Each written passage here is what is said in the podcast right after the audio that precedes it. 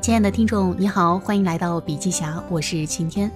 今天为您分享的文章呢是来自于书籍《华为团队工作法》的读书笔记，欢迎收听。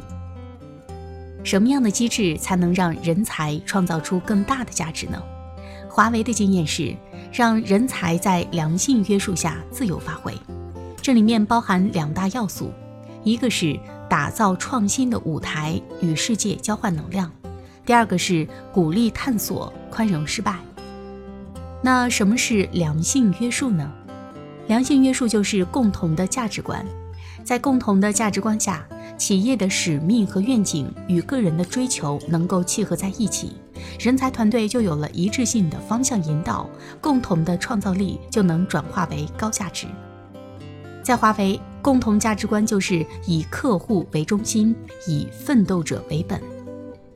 一八年，华为研发投入高达八百九十一亿元人民币，占销售收入的百分之十五，研发投入名列全球第五，超过了苹果和英特尔等研发投入巨头。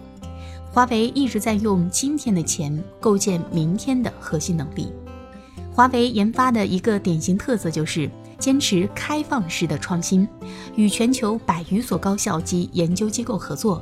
与两位诺贝尔奖获得者、一百多位院士、数千名学者同行，人才在哪儿，资源在哪儿，华为就在哪儿。华为尽可能为人才提供合适的场景条件来激发创新。现在，华为在全球已经建立了二十六个能力中心，就是为全球科学家、专家提供一个平台，目的就是要让科学更好地造福人类，贡献社会。除此之外呢，华为还通过创新研究计划，与一百二十多所著名高校和研究机构、一百多位院士进行合作。此计划旨在广泛吸收高校与科研机构的优秀思想，共同实现重大技术创新突破。自从一零年在欧洲启动以来，该计划已经覆盖全球三十多个国家和一百多所知名高校。华为布局全球创新能力的策略，用华为的话来说，就是在有凤的地方筑巢，而不是筑巢引凤。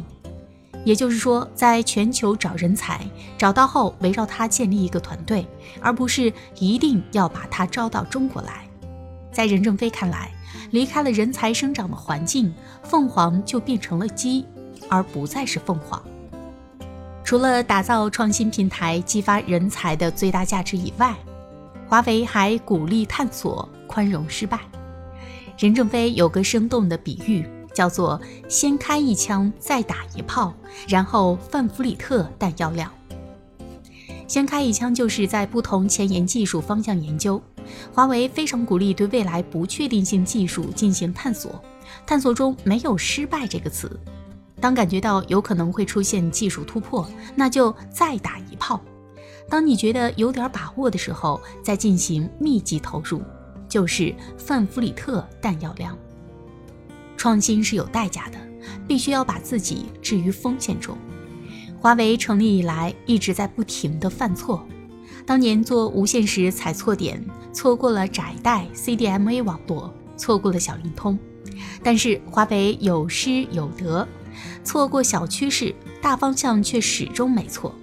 对待科学家，任正非认为需要包容，允许他们犯错，这样才能让华为的黑土地更肥沃。任正非始终认为，对于科学家的话或者是观点，应该放在一个很长的时间轴上去看，不能过于计较现实性的意义。任正非曾经说过。孟德尔发现遗传基因后，见解沉寂了两百年，才被人类重新认识。华为对科学家要多一些宽容，当然，前提条件是要大致对准主航道。华为能取得今天的成绩，就是因为三十年来持续聚焦主航道，用充足的弹药对准同一个城墙口冲锋。任正非说，华为的容错率是很高的。放手让大家去做，在研究上要允许大家犯错误，要给予充足时间和空间，让研究人员安心去做。假设一个新研究项目能够做出来，那华为就获得了天才；假设一个新研究项目做不出来，华为就得到了人才。因为能够成功的项目非常少，所以是天才。而项目失败的研究人员，他们经历过失败，知道失败的滋味，同时努力过、奋斗过，所以一定可以更好的总结过去，不重复犯同样的错误，继续前进。这正是公司所要得到的人才。好了，今天的音频分享就是这样。想要了解更多，欢迎阅读全文。感谢收听，我们明天见。